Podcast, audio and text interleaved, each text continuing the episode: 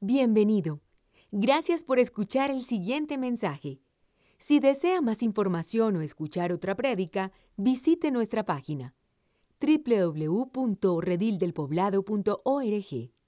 Espero que recuerdes alguno de esos mensajes. Por lo general, sabemos nosotros que estos mensajes se nos van olvidando en el camino, pero quisiera invitarte a que tomáramos un momento para compartir antes de orar con alguien cercano a ti qué ha sido lo más significativo de este pasaje de Juan 17 para ti, que has un nuevo aprendizaje, que ha sido algo que has estado orando, algo que has vivido en tu propia vida acerca de Juan 17. Toma ahí un minuto con alguien cercano y comparte esto antes de comenzar.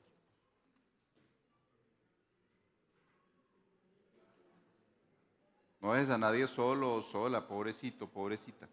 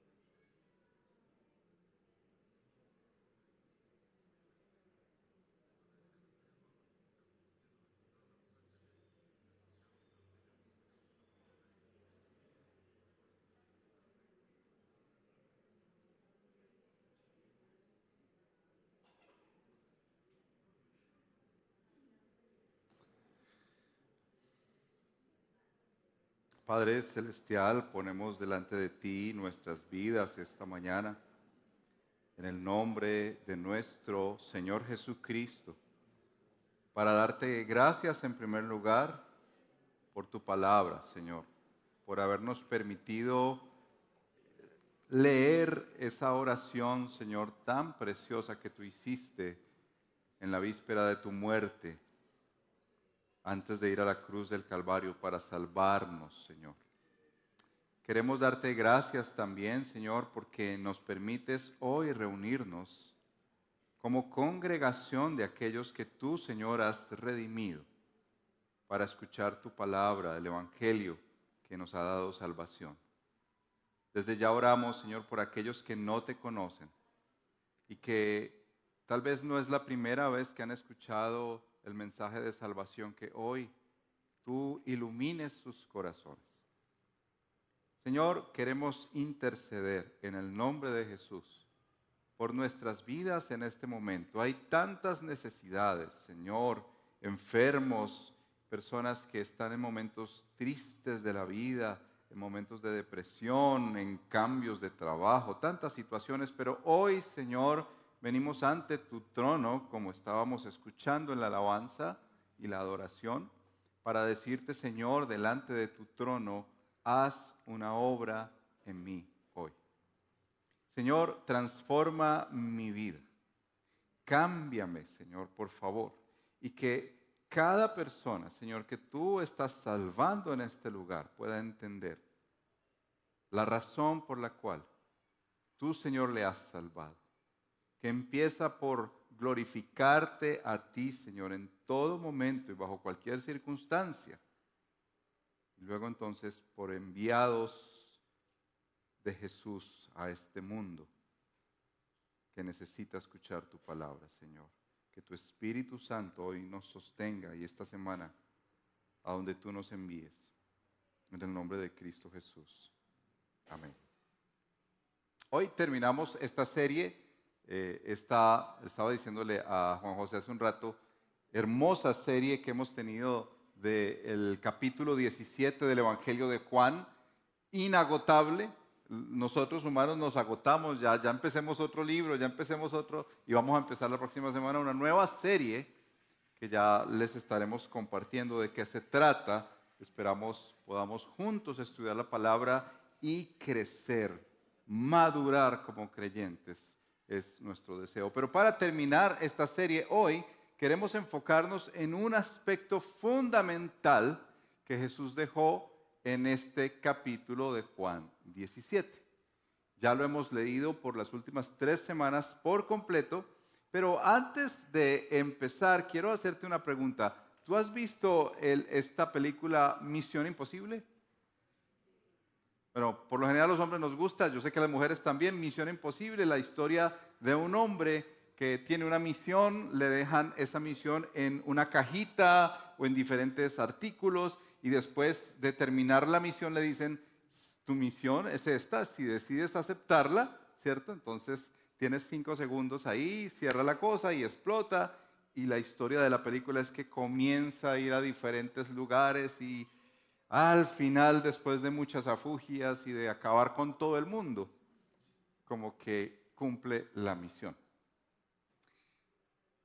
Yo no sé si a veces cuando escuchamos que el Señor tiene una misión para nosotros, decimos, es que eso se parece a la misión imposible, yo qué me voy a meter a eso. Eso es tan complicado. No, yo he intentado hablarle a otros y resulto a veces regañado, maltratado, hasta me han echado de trabajos por hablar de Cristo. Y uno resulta con el tiempo diciendo, no, esto es una misión imposible. Tal vez otros piensan que la iglesia es como lo dijo un pastor alguna vez, la iglesia se parece a esos juegos de fútbol americano en los que hay todo un estadio alrededor mirándolos, también lo puede equiparar con el fútbol, el tenis, lo que quiera. Hay todo un grupo de personas alrededor mirando y hay, en el caso del fútbol americano, 11 hombres en un lado, 11 hombres en otro, esperando a ver cuál gana. Y entonces algunos creen que así es la iglesia. Un grupo de personas alrededor mirando como algunos, llámese pastor, llámese misionero, llámese líder de iglesia, está jugando y los demás estamos disfrutando alrededor. Cualquiera sea tu visión, de pronto si es misión imposible o si es la de el fútbol americano, yo quiero invitarte a que hoy escuches la palabra de Dios. Escuches el Evangelio y por qué razón el Señor oró lo que oró por ti y por mí. Porque Jesús anticipadamente de que tú conocieras el Evangelio, oró por ti como oró por mí. De hecho, si quieres, mira en el capítulo 17, si tú no has estado conectado con nuestras predicaciones dominicales, te invito a entrar a nuestro canal de YouTube, El Redil del Poblado, y ponerte al día. Hemos estado estudiando el mismo capítulo, esta es la cuarta vez. Y escucha lo que dice la última porción, que ha sido como la, la más, eh, la que menos hemos tocado, pero nos vamos a fincar en el verso 18. Veamos desde el 17 hasta el final. Dice, santifícalos en la verdad. Tu palabra es verdad. Como tú me enviaste al mundo, yo también los envío al mundo. Ese es nuestro verso de hoy y por ellos yo me santifico para que ellos también sean santificados en la verdad. Pero no ruego solo por estos, ahí estás tú y estoy yo, sino también por los que han de creer en mí por la palabra de ellos, para que todos sean uno como tú, oh Padre, estás en mí y yo en ti. Que también ellos estén en nosotros para que el mundo crea que tú me enviaste. La gloria que me diste les he dado para que sean uno, así como nosotros somos uno, yo en ellos y tú en mí, para que sean perfeccionados en unidad, para que el mundo sepa que tú me enviaste y que los amaste tal como me has amado a mí. Padre, quiero que los que me has dado estén también conmigo donde yo estoy, para que vean mi gloria, la gloria que me has dado, porque me has amado desde antes de la fundación del mundo. Oh Padre justo, aunque el mundo no te ha conocido, yo te he conocido y estos han conocido que tú me enviaste. Yo les he dado a conocer tu nombre y lo daré a conocer para que el amor con que me amaste esté en ellos y yo en ellos. Por cuarto domingo esta es la palabra del Señor para nosotros. Dios tiene algo que decirnos con este capítulo, que necesitamos no solamente escuchar, sino practicar. Si has escuchado, este es el momento en el que Jesús está orando previo a ir a la cruz del Calvario. Es la última semana de su, de, su vida acá en la tierra y Jesús toma un tiempo para orar al Padre este tipo de aspectos. Para, para tu estudio personal, revisa los versos 1 al 5, cómo Jesús ora por sí mismo. Toma nota de qué es lo que Jesús está orando allí. Cuando llegues a esa palabra gloria, vas a darte cuenta que Jesús está pidiendo para que Él pueda glorificar al Padre con esa hora que ha llegado.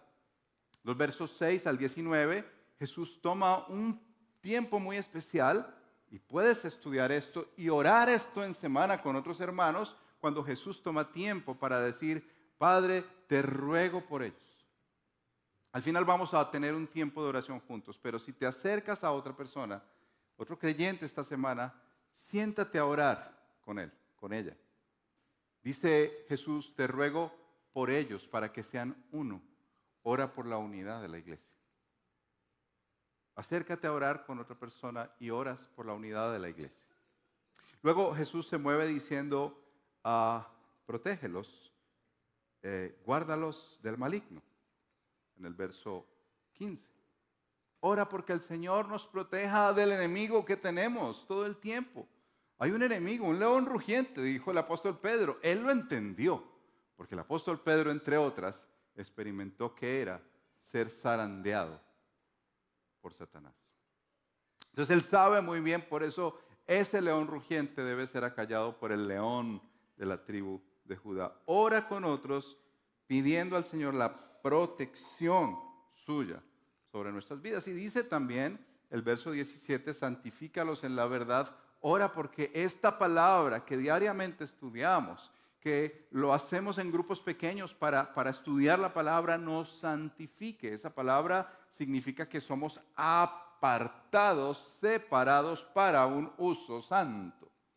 Es decir, el Señor en Cristo Jesús, a ti querido hermano, querida hermana en Cristo que eres parte de esta iglesia, te separó, te apartó y dijo, tú vas a ser para un uso sagrado. Ahora, no pienses que el uso sagrado es venir el domingo a predicar acá. El uso sagrado es que todo tu tiempo, 24/7, eres apartado para el Señor. Una oración más que hace Jesús al final, verso 24, dice, Padre, quiero que los que me has dado estén también conmigo donde yo estoy. Esa es una oración que anticipa el estar con Él en la eternidad, pero que también nos dice que nosotros podemos tener una intimidad profunda con Cristo. Yo quiero, dice Jesús, que donde yo esté, estos pastores, miembros y líderes del rey del poblado estén conmigo. ¿Te das cuenta de esa implicación tan hermosa? Aquellos que son creyentes, discípulos de Jesús, Él dice, yo quiero que estén conmigo. Entonces, tenemos tres movimientos. El primero, Jesús ora por sí mismo, versos 1 al 5. El segundo, Jesús ora por los discípulos que tiene ahí, versos 6 al 19. Y Jesús ora por aquellos que han de creer, versos 20 al 26. Y ahí tú puedes sentarte a orar con alguien diciendo, Señor, mi esposo, mis hijos, mi jefe, mi compañero de trabajo, la gente de esta unidad donde yo vivo no te conoce. Señor, haz que por la palabra que tú me has dado del Evangelio ellos crean. Señor, permite que al yo hablar ellos crean en ti, porque eso es lo que dice Jesús, que por la palabra que nosotros decimos del Evangelio, ellos crean en Jesús. ¿No les parece que sería muy hermoso orar eso esta semana? Sacar tiempo para orar con Jesús y con las peticiones que a Jesús le importaron previo a su muerte. Ahora, miremos por un momento el verso que vamos a tratar hoy, verso 18. Leámoslo juntos nuevamente.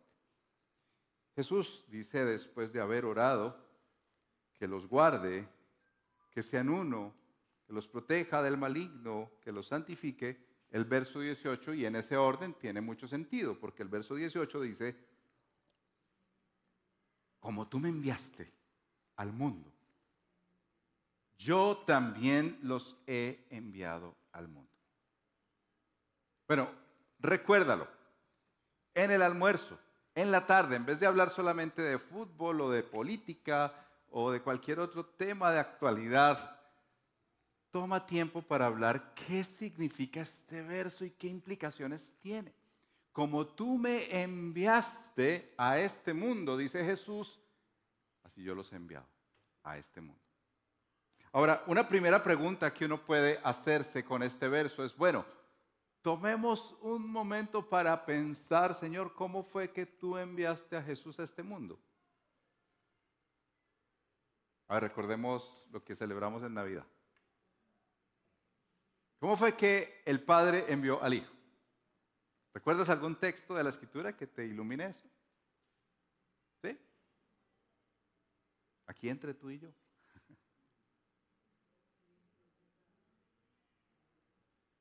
Por ejemplo, Filipenses 2, ¿recuerdas?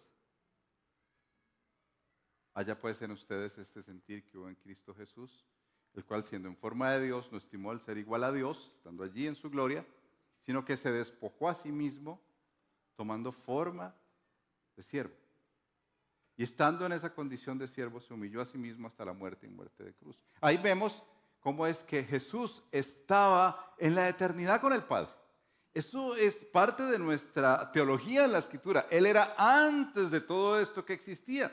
Puedes leer las cartas de Pablo cuando él utiliza unos hermosos poemas para decir que él existía antes de. Antes de. Y estando con el Padre, dice la escritura que el Señor envió a Jesús, su Hijo. ¿Recuerdas algún texto que dice que el Señor envió a Jesús, a su Hijo? ¿Sí? Porque de tal manera, recuerda, hágalo conmigo, amó Dios al mundo que envió a su Hijo unigénito para que todo aquel que en él crea no se pierda, mas tenga vida eterna. Ahora, entonces, ¿cómo fue que envió el Padre al Hijo? Lo envía que nazca en el vientre de una jovencita. ¿Recuerdas ahora sí la historia, el pesebre? Que nazca en un pesebre. Pero hay un aspecto muy interesante, que Jesús no solamente cuando vino y se hizo uno entre nosotros, Él vino a hablar los misterios del reino. Él vino a cumplir la misión de Dios y decirles, a presentarnos al Padre, el Padre que nosotros conocemos solamente a través de Cristo Jesús.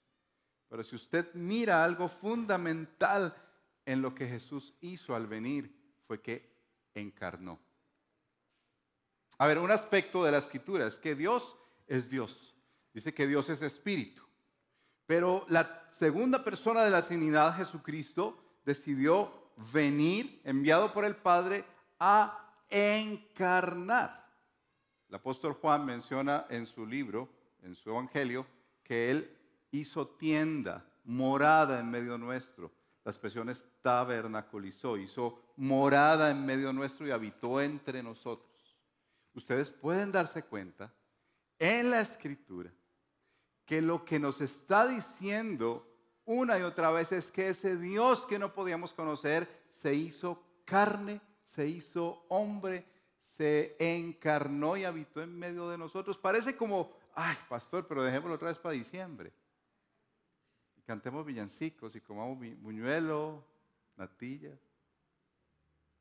Pero ese aspecto fundamental es el que quiero yo hacerte pensar hoy cuando dice la escritura que así como el Padre me envió, así yo también los he enviado al mundo.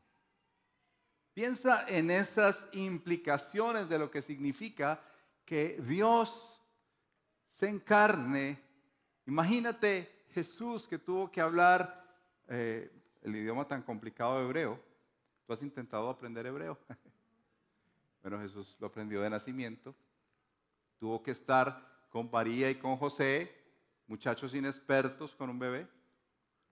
Creció, entendió la cultura y entendió el idioma a tal punto que nosotros podemos leer, por ejemplo, la parábola del hijo pródigo y decimos, wow, qué profundo cómo Jesús utilizó una situación cultural para hablar del reino de los cielos y mencionar como un padre que tenía dos hijos. Es así la bienvenida a su presencia. Ahora, ¿qué querrá decirnos el Señor cuando muestran las escrituras que Jesús vino y dependía todo el tiempo del Padre? Esa dependencia que decía al punto el Padre, yo veo hacer lo que hace el Padre y el Padre y yo trabajamos mancomunadamente. Él no hacía nada aislado. Entonces, cuando pensamos en una serie de implicaciones de cómo el Padre envió al Hijo Jesús, y Jesús dice en este verso, así como me envió implícitamente el Padre al mundo, yo los envío a ustedes. ¿Qué se imaginan ustedes en esencia que significa ser enviados nosotros? ¿Qué creen ustedes que está diciendo Jesús ahí? Si Él se pone como ejemplo. Que tú y yo nos incrustemos en esta sociedad. Que tú y yo nos involucremos y nos metamos, encarnemos en los lugares donde nosotros estamos. Mira, Dios es tan poderoso que yo creo que Él pudo haber enviado millones de ángeles, como escuchábamos hoy en la canción. Millones de ángeles y gritar a viva voz como en su nacimiento, arrepiéntanse, arrepiéntanse, crean en Dios, si no se van a perder. ¿Ustedes creen que Dios puede haber hecho eso? ¿Cierto? Que Dios pudo haber hecho lo que hizo con Pedro, una gran pantalla gigante aquí en el cielo y decir en letras maravillosas, arrepiéntanse y crean en Dios. ¿Dios pudo haber hecho eso? ¿Sí? ¿Estamos de acuerdo? Entonces, ¿por qué Dios decidió venir y habitar entre nosotros? ¿Por qué decidió hacerse uno como nosotros, pero sin pecado?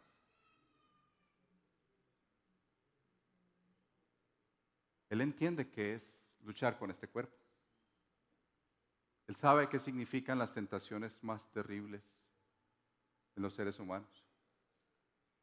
Él vio de primera mano qué era la enfermedad y qué hacía la posesión demoníaca en hombres como el de Gadara.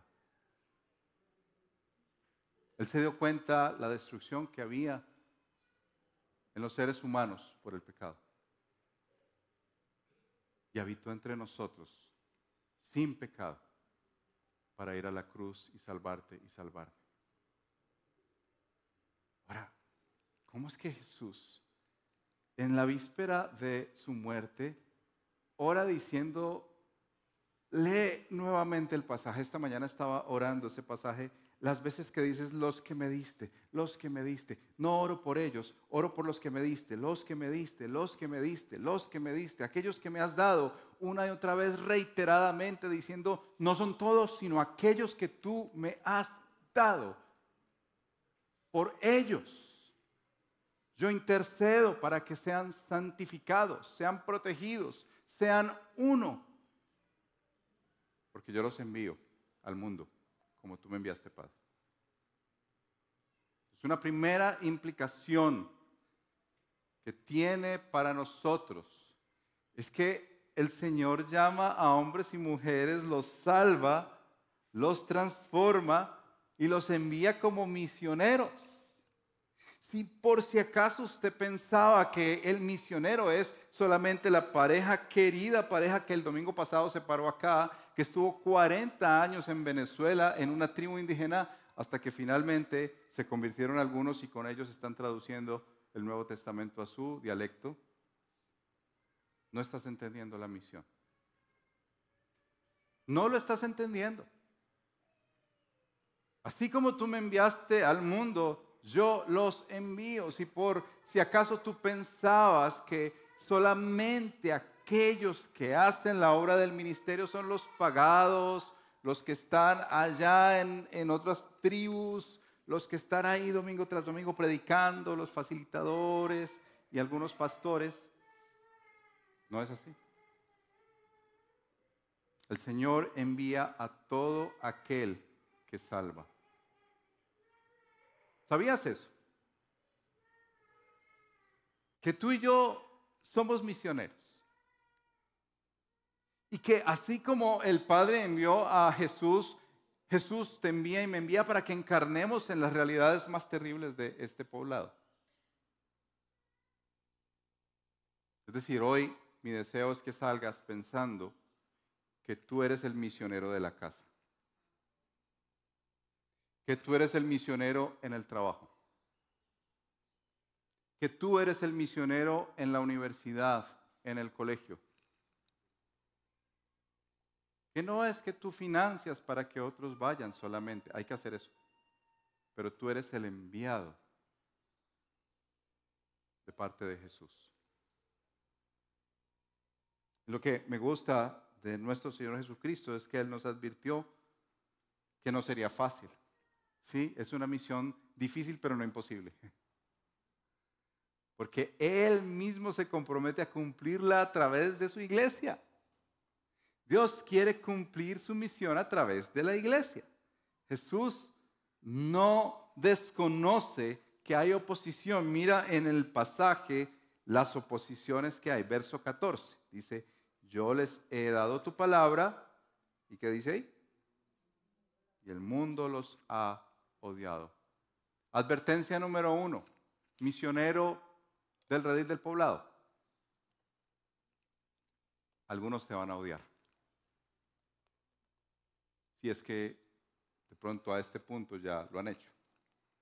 Algunos te van a odiar. Pedro es muy claro en decir que no te odien ni te maltraten si eres un ladrón o mentiroso. E, eso ya está clarísimo, porque hay personas de pronto que mienten o roban y dicen, no, eso es persecución religiosa. No,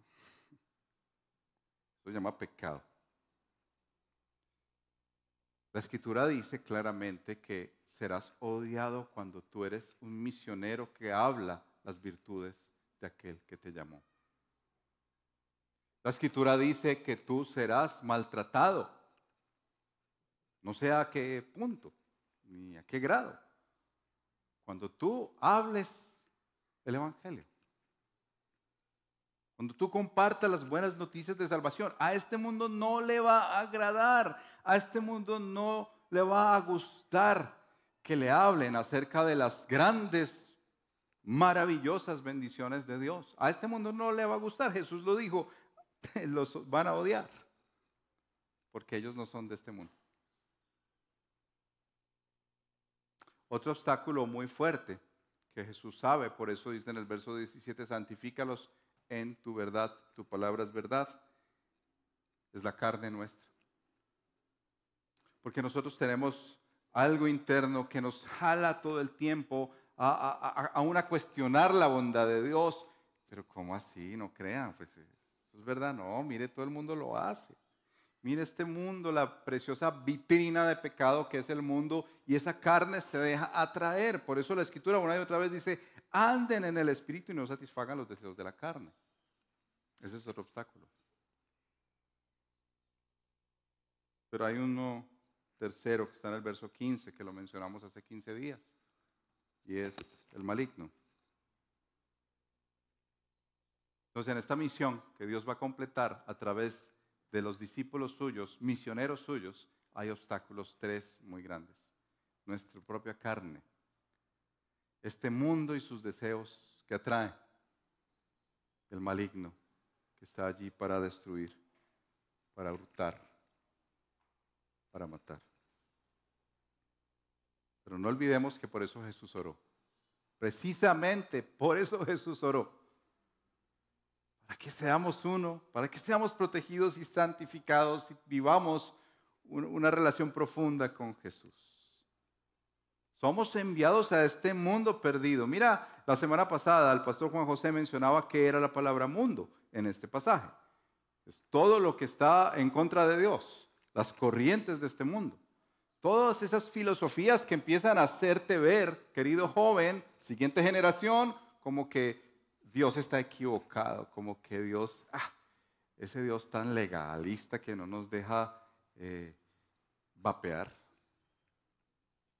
Ese Dios tan legalista que no nos deja eh, tener sexo antes del matrimonio. Ese Dios tan legalista. No, no, no, no me hables de eso. A eso es lo que la escritura llama mundo. Lo que te está condicionando todos los días para decirte que la verdad de Dios no es verdad. Y es la misma mentira de Génesis 3. ¿Con qué Dios te dijo eso? No, no, no. Te tengo otra cosa mejor. Somos enviados a involucrarnos a este mundo perdido y necesitado para anunciar las riquezas de Cristo, aquel que nos llamó de las tinieblas, porque antes nosotros estábamos muertos en nuestros delitos y pecados y ahora tenemos vida. Es a través de sus discípulos misioneros que el Señor va a traer su obra al poblado. Lee el verso 20 pero no ruego solo por estos, sino también por los que han de creer en mí. ¿Le bien eso? No ruego solo por estos, sino también por los que han de creer en mí. ¿Por qué? Por la palabra de ellos. Entonces, ¿cómo, es que la gente del poblado va a creer? Nosotros necesitamos orar. Este viernes hay vigilia, ven y oramos juntos porque el Señor haga una obra maravillosa en el poblado. ¿Tú quisieras ver gente del poblado arrepentida, entregada a Cristo? ¿Sí? ¿O no? ¿Tú quisieras ver jefes duros y tiranos reconociendo a Cristo como su Señor?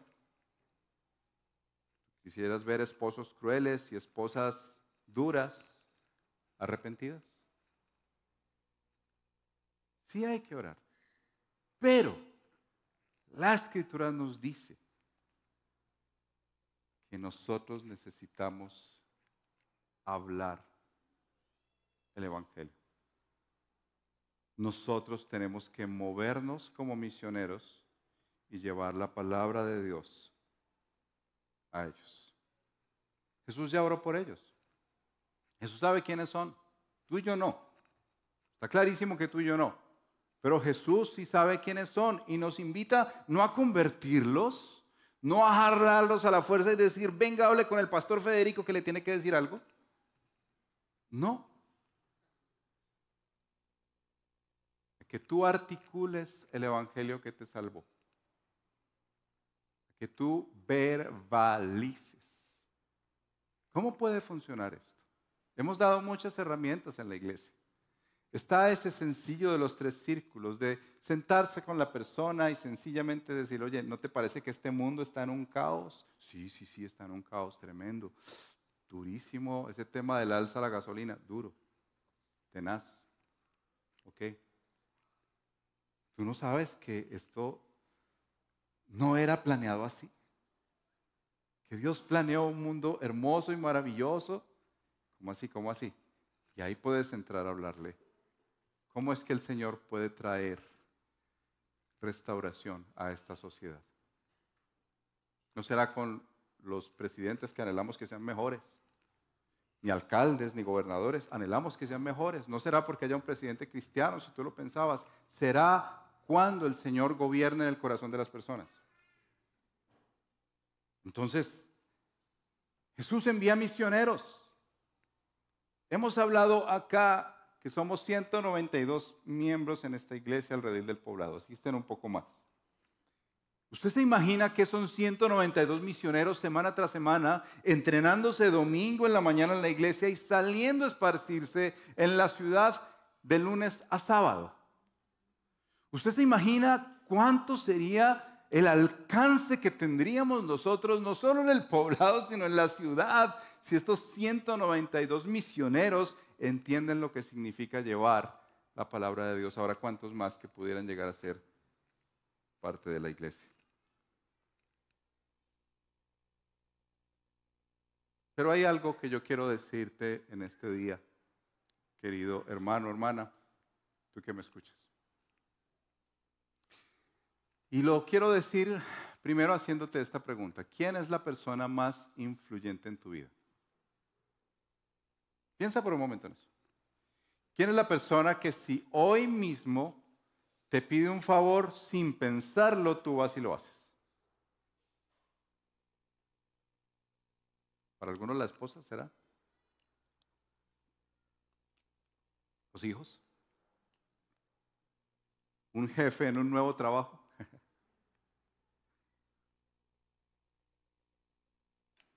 ¿Quién sería la persona más influyente en tu vida que si te pide algo hoy, tú vas y lo haces sin siquiera pensarlo? Porque de esto, en un sentido, es lo que se trata este pasaje. Si tú lees bien lo que Jesús dijo, yo los envié al mundo como tú me enviaste. ¿Cuándo Jesús hizo eso? Si tú lees en la escritura, ¿cuándo Jesús hizo eso? Y te puedo decir dos momentos. Uno para los discípulos de aquel entonces, vayan de dos en dos. ¿Recuerdas la escena? Vayan de dos en dos y háblenles del reino. Y ellos regresaron felices diciendo todas las maravillas que vieron porque el Señor estaba con ellos. No tenían problema, les dijo el Señor, no lleven nada, lleven una cosa pequeña, no lleven nada. Y si en esa casa les dejan entrar, paz habrá en esa casa. Pero si en esa casa lo rechazan, ¿qué dijo Jesús? Límpiense el polvo de sus sandalias. Eh, diciendo en señal de aquí no llegó la paz del Señor. Jesús muere y resucita y en Mateo 28 se cita con ellos. Y antes de ascender les dice, vayan y hagan discípulos a todas las naciones.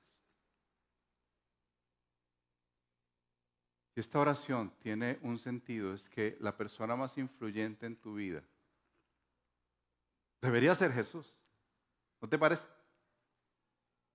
Aquel que te dice algo y tú, como Él es tu dueño, tu amo, tu Señor, tu Dios, tú vas a obedecerle, ¿no te parece? Sin pensarlo siquiera, ¿no? Seguro habrá objeciones, seguro habrá inquietudes, Señor, pero esto, lo otro, pero finalmente lo hará. Yo quiero querido hermano del rey del poblado, invitarte, retarte, que si el Señor te ha atraído a su reino, si tú has disfrutado las bendiciones espirituales que Él te ha dado, que te muevas y obedezcas este difícil pero sencillo mandato de ser un misionero de Jesús, de ser enviado a tantos lugares como tú tocas cada día.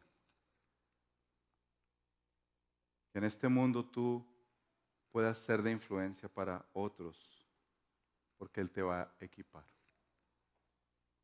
Él te va a fortalecer por su Espíritu Santo, te va a dar las palabras que necesites en ese momento pero tú necesitas hacer un compromiso con el Señor Jesús hoy. Y quizás de arrepentimiento al venir a la cena. Decir, Señor, perdóname. Porque yo he pensado que uno, esto es una misión imposible de la cual ya me rendí. Dejémoselo a Tom Cruise. O Señor, eso es para eh, los profesionales, para, para ese grupito pequeño que, que está ahí y nosotros nos sentamos a ver semana tras semana. Y que puedas decirle al Señor con tu corazón, Señor, yo quiero encarar este envío, esta comisión que tú me has hecho. Porque tú eres un misionero del Señor. Es verdad que llegaremos a enviar misioneros y anhelamos misioneros a otras ciudades, otros países, pero aquí estamos hablando de la influencia que esta iglesia puede ser con tales misioneros semana tras semana. Yo quiero invitarte a que tú te muevas como misionero, misionera a tu hogar este año. Es mi oración que veas uno de los miembros de tu hogar convertido al Señor. No un religioso, sino alguien que de verdad se entrega a Cristo. Yo quiero que tú te muevas a pensar que en tu lugar de trabajo Dios te va a dar por lo menos una persona este año para Él. Y que tú vas a ir a preguntarle o a escucharlo en momentos en que uno no va a robarle tiempo a la empresa, pero que se pueda hablar del Señor y que tú seas misionero, misionera en ese lugar de trabajo. Yo quiero que te sumes a iniciativas como las de Fe y Vocación.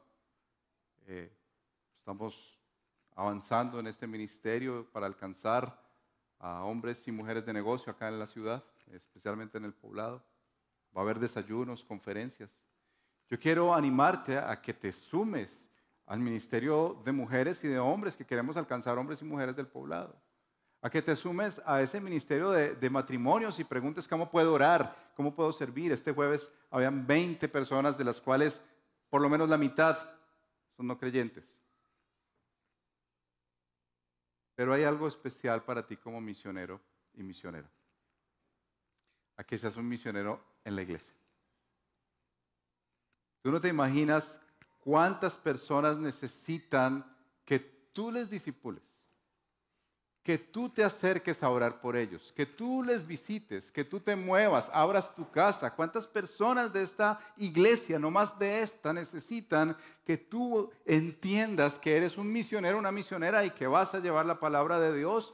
Vas a poder llevar y esparcir el Evangelio a otros lugares acá en la misma iglesia. Ese es un envío especial. Y quiero hablarles de un envío especial que, por lo menos yo estoy percibiendo este año, que Dios está haciendo con personas. Conozco por lo menos el caso de una pareja que se va por unos meses para otra ciudad de Colombia. Yo quiero decirle a esa pareja y otras que se mueven temporalmente, Dios los está enviando como misioneros. Ustedes necesitan recordarse hoy, cristianos, que Dios los mueve para que hagan presencia allá y sean sal y luz y lleven el Evangelio. Tal vez la disculpa es el trabajo, la disculpa es visitar la familia, no sé cuál será la disculpa que Dios va a usar, pero tú eres un misionero.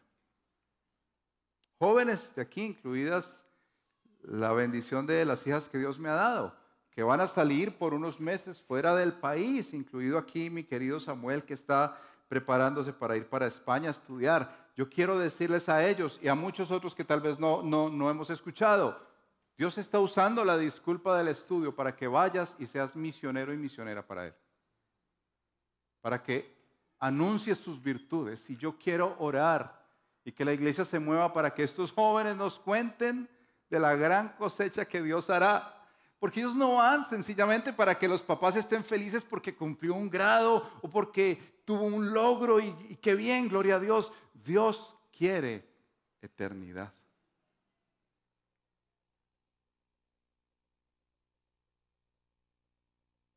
Así que nuestro compromiso es orar por ustedes con este envío especial de Dios. Si Dios está moviendo un nuevo trabajo o una nueva ciudad, eres misionero y misionera de Cristo. Seguro en un futuro escucharemos de Camila Goes, que se está entrenando para ser una misionera a tiempo completo afuera de Colombia. Pero por ahora Dios nos está moviendo para que cumplamos ese llamado de Mateo 28, que Jesús anticipó en este verso, como tú me enviaste, yo los envío. Este desacomodo de la divinidad debe resonar en nuestro corazón para decirnos, Señor, yo por qué me resisto a, desacomodarme. Señor, quebranta este ídolo en mi vida que me encanta, todo para mí solo para mí y muéveme a otros, Señor, para que yo les pueda compartir acerca de ti. Para terminar y entrar a la cena, quiero que tomemos un momento para orar. Y que tomemos como guía este capítulo 17. Y les quiero leer porque vamos a orar. Primero, oremos por la unidad de la iglesia. En particular porque podamos resolver los conflictos que se han presentado y se presentan y el Señor proteja la iglesia de divisiones, de murmuraciones. Que en esa unidad oremos porque seamos unidos a la hora de dar para la obra del Señor. Esta es una expresión visible de la unidad cuando generosamente damos para el avance de su obra. También la unidad se evidencia en la hospitalidad. Oremos para que el Señor nos mueva como miembros de la iglesia a modelar que nuestra casa está abierta para otros, que podemos ir a, a, las casas de otros y visitarnos y estudiar juntos la palabra y orar, que el Señor nos mueva a ser uno como Cristo. Oremos por protección de la iglesia.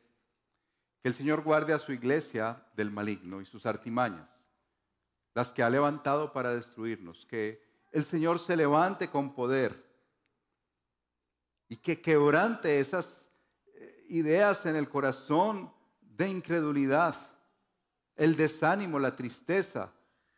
Oremos al Señor que proteja por a aquellos que han estado experimentando depresión y enfermedad. Que el Señor sostenga su iglesia y no permita que el enemigo quite la semilla e instale incredulidad en sus corazones, amargura, desconfianza. Oremos por aquellos que siendo discípulos de Jesús viven en rebeldía, que quieren ser sus propios pastores y rechazan la autoridad pastoral. Oremos por aquellos que no permiten ser pastoreados, exhortados ni animados. Oremos porque el Señor les dé un espíritu manso y humilde como el de Cristo, que estén dispuestos a obedecer su palabra y someterse a los pastores que Él ha puesto. Oremos por la santificación de la iglesia, que el Señor guarde a sus ovejas de caer en tentación y vituperar así el nombre de Cristo, que el Señor nos haga hombres y mujeres correctos en los negocios, en las relaciones matrimoniales, que el Señor restaure a aquellos que han pensado en divorcio en este tiempo que el Señor santifique el corazón y los ojos de los hombres que están tan cautivos por las redes sociales y la pornografía. Que el Señor santifique el corazón y los oídos de las mujeres para que puedan hoy escuchar la voz de Cristo y no las voces seductoras del mundo. Oremos por los 192 misioneros, miembros del Redil del Poblado. Que Jesús los envíe como Él los, el Padre lo ha enviado que el Jesús que nos salvó nos envíe a encarnar, a ponerle piel a estas realidades de esta sociedad paisa. Que nos lleve a anunciar las virtudes en este poblado, en nuestro hogar, en nuestro trabajo. Oremos al Señor juntos, por favor.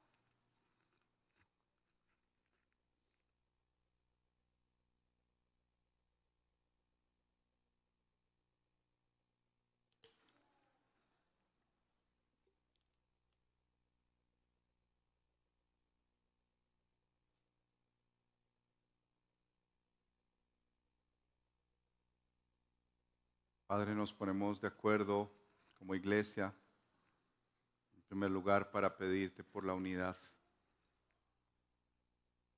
de la misma. Tu ruego y tu oración, Señor, es que seamos uno como tú y el Padre son uno. Y yo quiero pedirte, Señor, en tu nombre, que traigas la verdad del Evangelio para resolver los problemas relacionales. Señor, como Mateo 18 nos invita a que nos sentemos con el hermano y, arreglemos las diferencias y así ganar al hermano, Señor. Y, y, si no se resuelve, invitar a alguien maduro que participe, que se resuelva esta situación.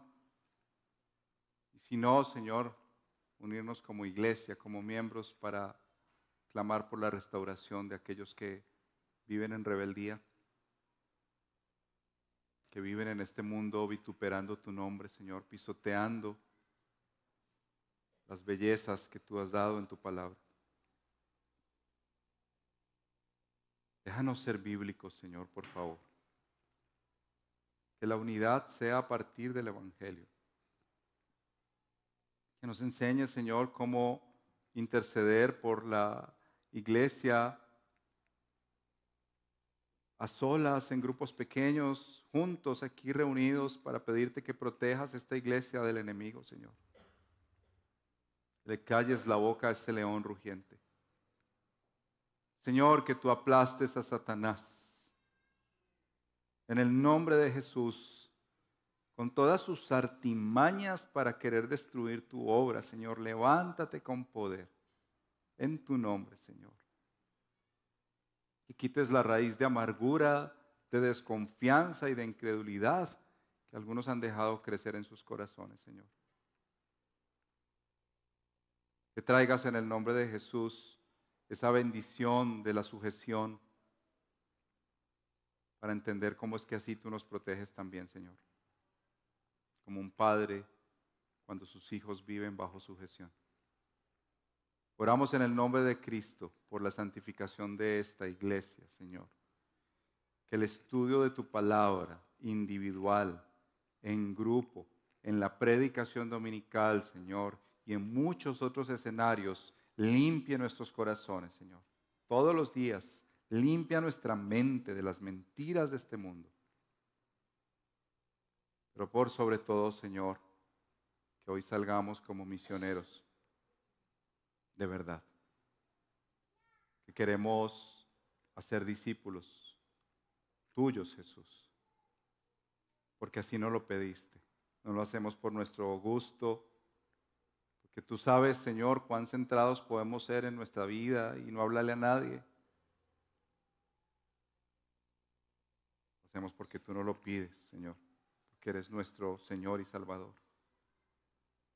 Y al enviarnos tú, Señor, sabemos que no nos dejarás desamparados. Sabemos que nos protegerás de todos esos obstáculos de nuestro corazón, de este mundo y sus pasiones y de Satanás. Venimos a tu mesa, Señor, para decirte perdónanos.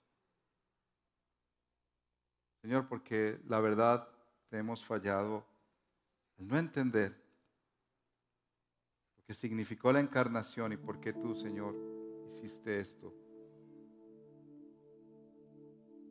pudiendo hacerlo de muchas otras formas, quisiste hacerlo tú mismo, Señor.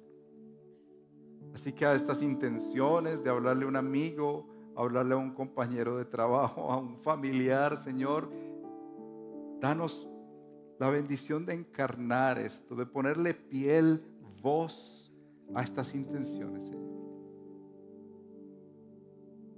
Y así podamos ver cómo por los que tú oraste, por aquellos que habrían de creer por esta palabra que les compartiremos, Señor, se van a unir a ese coro de pecadores redimidos que te dicen santo, santo. Muévenos, por favor, Señor. En el nombre de Cristo. Amén. Esperamos que este mensaje haya sido de edificación para su vida. Si desea más información sobre nuestra comunidad, visítenos en nuestra página www.redildelpoblado.org.